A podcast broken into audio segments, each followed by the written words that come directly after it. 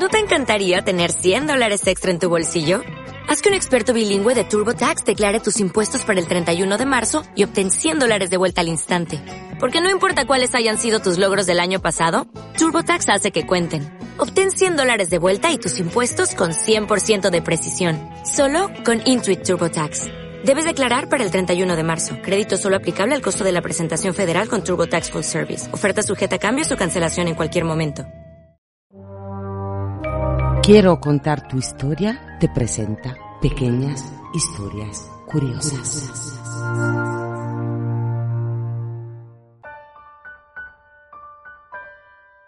Episodio 1. El corazón en coñac. El corazón en coñac.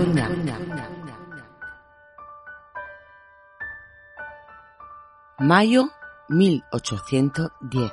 Un pequeño bebé de tres meses de edad escucha muy contento a su mamá, que está tocando el piano. Tres años después, se sienta en la parte inferior del piano y ejecuta lo mismo que su madre con detalle. A los siete años compone su primera polonesa y un año más tarde da un concierto y viene reconocido como niño prodigio.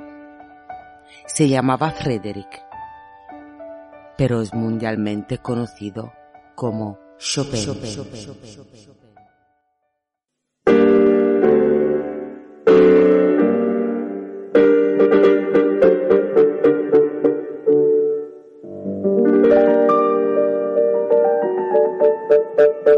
Era un genio, Chopin, y como todos los genios, era un tipo peculiar, melancólico y castigado por una frágil salud, tenía alucinaciones. A menudo veía a seres liliputienses, padecía insomnio y presentaba una sensación de jamais. No sabía dónde estaba, pero también era humano. Chopin, y como muchos de los seres humanos, tenía miedo a la muerte.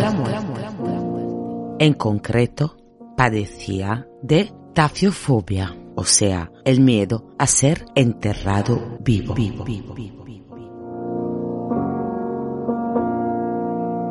La tierra es sofocante. Jura que harás que me abran. No quiero que me entierren vivo. Dijo a una de sus hermanas mientras agonizaba en 1849. Tenía 39 años. Murió en extrañas condiciones, aunque se dijo que la causa de su muerte era la tuberculosis. Su hermana cumplió su deseo y a Chopin le quitaron el corazón. El corazón de Chopin está en una jarra de coñac. La jarra de coñac estuvo enterrada 170 años en la iglesia de Santa Cruz en Varsovia.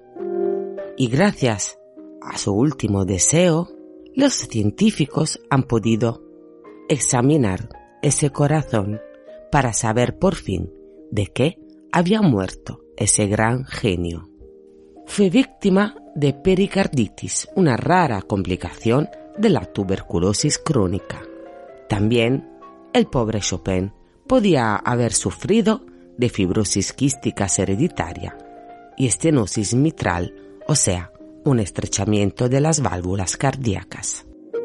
Pero Chopin, definido como dulce, tierno, encantador, pero también huraño, solitario, melancólico, y según otros, antipático, aristocrático, avaro y que se creía más que sus colegas, que vivió su corta vida con el miedo a ser enterrado vivo, que sufría por salud y por mal de amor,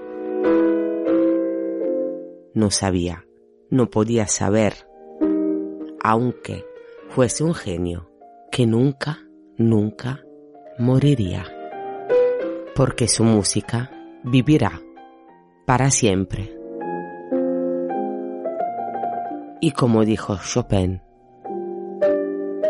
recordemos siempre que la vida es una inmensa disonancia.